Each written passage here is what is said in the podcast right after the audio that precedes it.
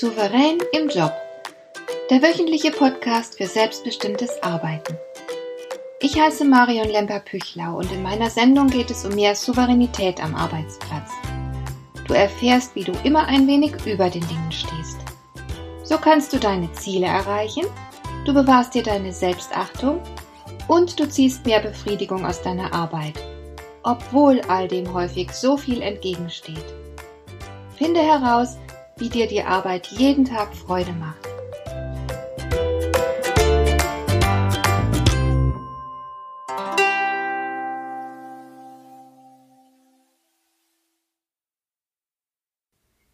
Als meine Kinder noch klein waren, habe ich für den Herder Verlag ein paar Erziehungsratgeber geschrieben.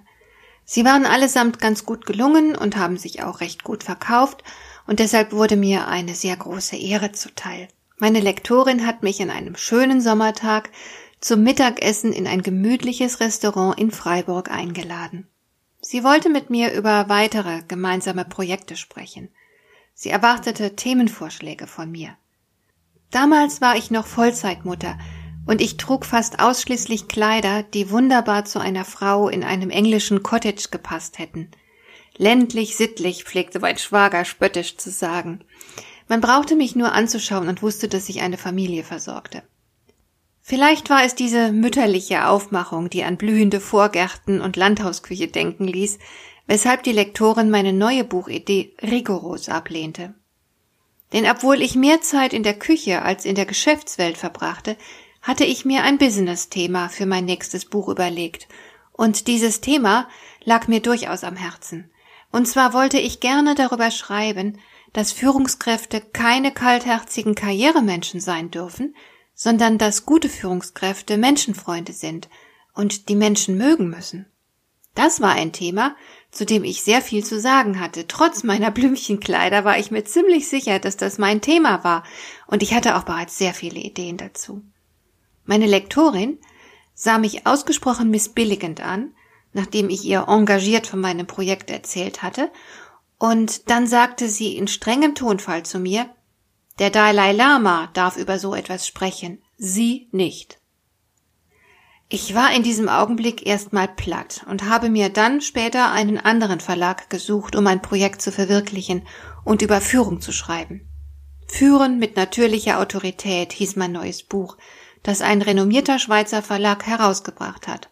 Aber nach der Reaktion meiner Lektorin an jedem Sommertag habe ich mich nicht mehr getraut, das Wort Menschenliebe im Zusammenhang mit Führung nochmal öffentlich zu benutzen. Und jetzt, Jahrzehnte später, musste ich doch sehr schmunzeln, als ich von einem Interview las, das der Dalai Lama dem Harvard Business Review gegeben hat. Meine Lektorin hatte recht gehabt. Er darf ganz ungeniert über das Thema Menschenliebe sprechen im Zusammenhang mit Business. Das passt einfach gut zu ihm. Aber das Thema passt auch gut zu mir. Und zu dir ebenso. Ich glaube nämlich, wir alle haben eine Weisheit in uns, die ganz tief geht und die wir auch mit allen anderen Menschen auf dieser Welt teilen, egal welcher Kultur oder Zeit sie entstammen. Diese Weisheit ist Teil unserer menschlichen Natur. Wir wissen zum Beispiel, dass es falsch ist, anderen Schaden zuzufügen oder dass es sich gut anfühlt, gut zu anderen zu sein und so weiter. Wir wissen es alle tief in uns drin, auch wenn wir uns nicht unbedingt immer daran halten. Und wir wissen auch, woran wir eine gute Führungskraft erkennen. Wir wissen es, ohne lange darüber nachdenken zu müssen. Wir erkennen eine gute Führungskraft ziemlich schnell, auch wenn wir vielleicht dann im Einzelfall nicht konkret sagen können, woran wir unsere Einschätzung festmachen. Aber es lohnt sich natürlich etwas genauer hinzuschauen und die Faktoren zu identifizieren, die eine gute Führungskraft von einer schlechten unterscheiden. Lass uns dabei einfach mal Sachkompetenz als selbstverständlich voraussetzen. Also bei gleicher Sachkompetenz, was würde da eine gute Führungskraft anders machen? Der Dalai Lama erinnert daran, dass wir alle kooperieren müssen, wenn wir überleben wollen. Er betont ausdrücklich, dass es uns doch ausnahmslos vor allem um eines geht. Wir wollen glücklich sein. Und das schaffen wir nur, wenn wir Verantwortung füreinander übernehmen. Wir alle empfinden eine tiefe Sehnsucht nach Freundlichkeit und Fürsorge.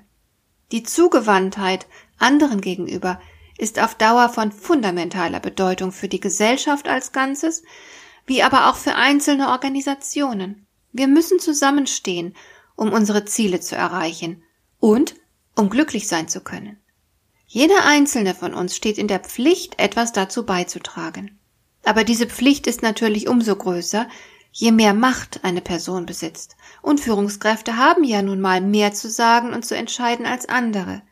Sie müssen sich daher in besonderem Maße um ein gutes Miteinander bemühen. Tatsächlich fühlen sich aber immer mehr Menschen in unserer Arbeitswelt frustriert und alleingelassen. Das darf nicht sein.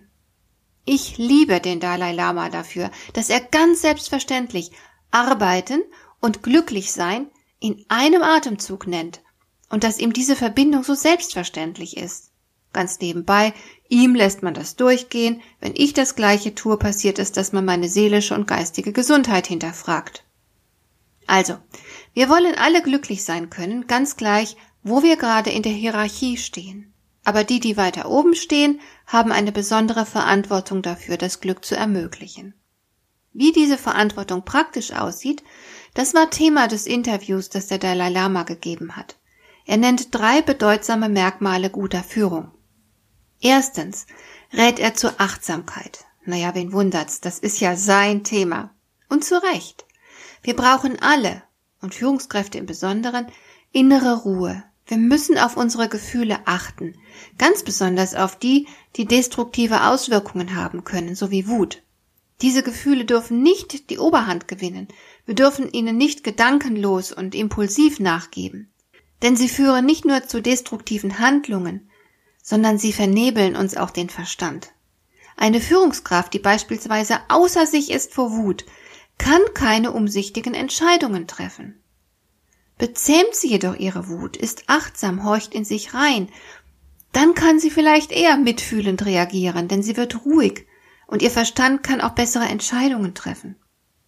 Achtsamkeit für sich selbst und für andere ist also eine ziemlich gute Idee. Zweitens fordert der Dalai Lama Selbstlosigkeit von Führungskräften. Das hat jetzt nichts mit Selbstaufgabe oder Selbstverleugnung zu tun.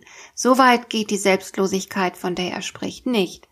Er meint vielmehr, dass Führungskräfte großzügig und kooperativ sein sollten. Sie sollten in der Lage sein, die Interessen ihrer Mitarbeiter wahrzunehmen und zu berücksichtigen.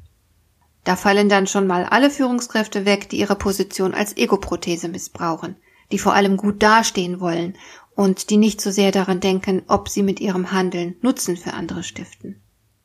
Der Dalai Lama sieht einen klaren Zusammenhang. Er sagt, Kooperation kommt von Freundschaft. Freundschaft kommt von Vertrauen und Vertrauen entsteht, wenn jemand aus tiefster Seele freundlich ist und wohlwollend. Und da kann ich nur sagen, ja, das ist absolut richtig. In diesem Zusammenhang denke ich sofort an den Managerpapst Reinhard Sprenger, den ich überaus schätze. Er sagt klipp und klar, du kannst nur führen, wenn andere dir folgen wollen. Und warum bitteschön sollte man jemandem folgen wollen, der es gar nicht gut mit einem meint? Ich könnte dem Dalai Lama hier nicht entschiedener zustimmen. Wir brauchen Chefs und Chefinnen, die nicht egoistisch und egozentrisch sind, die nicht gierig und zutiefst bedürftig nach Bestätigung lechzen, die nicht auf ihre eigenen Interessen fixiert sind, sondern sich ganz selbstverständlich um die Bedürfnisse und das Wohlergehen ihrer Leute kümmern, denen ihre Mitarbeiter am Herzen liegen, dann werden die Mitarbeiter auch viel mehr zur Kooperation bereit sein. Und drittens betont der Dalai Lama die Bedeutung des Mitgefühls. Sogar Tiere können Mitgefühl zeigen. Im Gegensatz zu den Tieren ist der Mensch aber mit einem recht hohen Maß an Intelligenz ausgestattet. Und diese Intelligenz kann ihm helfen, Mitgefühl zu entwickeln. Der Dalai Lama hält Mitgefühl für etwas, das man lehren und lernen kann. Mitgefühl ist die intelligente Art zu reagieren, während destruktive Gefühle sehr viel mit Ignoranz zu tun haben. Dieser Gedanke gefällt mir besonders gut. Schon seit vielen Jahren biete ich ein Seminar an zum Thema Umgang mit schwierigen Menschen. Und meine Teilnehmer hatten noch nie Probleme, Beispiele für schwierige Menschen in ihrem Leben zu finden. Damit waren auch automatisch sehr viele negative Empfindungen verknüpft. Das ist dann immer der Moment, in dem ich meine Teilnehmer bitte, mal Gründe zu sammeln und ein bisschen zu spekulieren, warum sich die schwierigen Menschen so inakzeptabel verhalten. Wunderbarerweise finden meine Teilnehmer immer jede Menge Gründe für das schwierige Verhalten. Und schon betrachten sie die schwierige Person plötzlich in ganz anderem Licht. Sie können deren störendes Verhalten mit einem Mal besser nachvollziehen, weil sie darüber nachgedacht haben. Das ist Mitgefühl. Es ist besser, sich in eine Person einzufühlen, als sie zu verurteilen. Aus dem negativen Urteil entstehen Geringschätzung, Ablehnung und Wut. Mitgefühl hingegen geht mit Warmherzigkeit einher. Und Warmherzigkeit wiederum gibt uns Macht über andere. Dein Einfluss auf andere wird steigen in dem Maß, in dem deine Freundlichkeit und Annahme wachsen. Das Prinzip ist seit Urzeiten bekannt und du kannst es schon in der Bibel nachlesen. Dort heißt es im Hohelied der Liebe, wenn ich in den Sprachen der Menschen und Engel redete, hätte aber die Liebe nicht, wäre ich dröhnendes Erz oder eine lärmende Pauke. Und wenn ich prophetisch reden könnte und alle Geheimnisse wüsste und alle Erkenntnis hätte, wenn ich alle Glaubenskraft besäße und Berge damit versetzen könnte, hätte aber die Liebe nicht, wäre ich nichts. Und Mahatma Gandhi war sich sicher, dass Liebe die stärkste Macht der Welt ist. Zu Führungspersönlichkeit wird man nicht durch statusbewusstes und autoritäres Auftreten. Auch der Chefsessel macht noch lange keine Führungspersönlichkeit. Positionsmacht ist ganz nützlich, aber nicht die Quintessenz einer einflussreichen Führungspersönlichkeit. Der Dalai Lama berichtet davon, dass im Buddhismus drei Arten von Führungspersönlichkeiten unterschieden werden. Die einen gehen voran. Sie nehmen Risiken auf sich und haben Vorbildfunktion. Die anderen begleiten, sie helfen, sie machen alle Hochs und Tiefs mit und sind immer an der Seite der ihnen Anvertrauten. Und die dritte Gruppe von Führungskräften schließlich besteht aus denjenigen, die dafür sorgen, dass alle anderen sicher sind und sich selbst bringen sie erst zuletzt in Sicherheit. Das sind drei verschiedene Führungsstile und alle beruhen sie auf dem mitfühlenden Interesse am Wohlergehen der anderen. Warum erzähle ich dir das alles in diesem Podcast? Ich meine, was hat denn das alles mit Souveränität zu tun? Naja, das ist schnell gesagt. Das, was der Dalai Lama von einer guten Führungskraft erwartet, verlangt ein hohes Maß an innerer Reife, genau wie die Souveränität. Wenn beispielsweise jemand nur ein schwaches Selbstwertgefühl hat, kann er nicht die Verantwortung für andere übernehmen. Er kann überhaupt nicht wählen und sich sagen, Ach, jetzt pushe ich mal meine Mitarbeiterin, die Frau Müller, die hat ja so viel Potenzial, dass sie es echt verdient hat, in ihrer Karriere voranzukommen. Nein, das wird er nie denken, denn er wird Angst haben vor der leistungsstarken Frau Müller. Er wird die Konkurrenz fürchten. Und er ist seiner Angst ausgeliefert. Und das hindert ihn daran, souverän zu agieren. Er würde seiner Mitarbeiterin den Erfolg sogar neiden, weil er selbst so schrecklich bedürftig ist. Das Gegenteil von Souveränität und guter Führung also. Wenn du in der Lage bist, eine gute Führungskraft abzugeben, dann bedeutet das, du hast ein sehr hohes Maß an persönlicher Reife und Souveränität erreicht. Du wählst deine Gedanken und deine Handlungen mit großer Klugheit und Umsicht.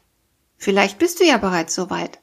Dann kann man sich vor dir nur verbeugen und dir gratulieren. Solltest du aber, wie die meisten von uns, noch nicht so weit sein, dann wünsche ich dir die nötige Geduld und Beharrlichkeit bei der Arbeit an dir selbst, damit du eines Tages so weit bist.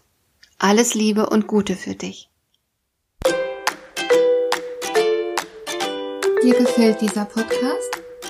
dann bewerte ihn doch mit einer Sternebewertung und Rezension in iTunes. Das hilft einerseits, diese Sendung noch weiter zu verbessern und andererseits, sie für andere Interessierte noch sichtbarer zu machen. Besuche auch meine Webseite lemper-büchlau.com. Dort findest du ein paar nützliche und kostenlose Downloads, die dir weitere Anregungen für deine Arbeit liefern. Das war die heutige Ausgabe von Souverän im Job. Schön, dass du zugehört hast. Ich wünsche dir viel Spaß und Erfolg bei der Gestaltung deiner Arbeit.